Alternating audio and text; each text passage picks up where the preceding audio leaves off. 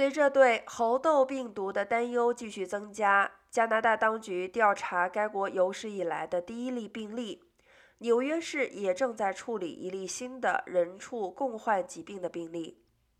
自五月十三日以来，世界卫生组织已经报告了十二个非该病毒特有的成员国的猴痘确诊病例。他们还表示，正在跟踪十五个国家的九十二例确诊病例和二十八例疑似病例。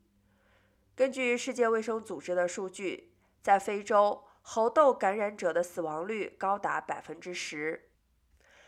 美国食品和药物管理局已经批准了一种病毒疫苗，以防止感染猴痘。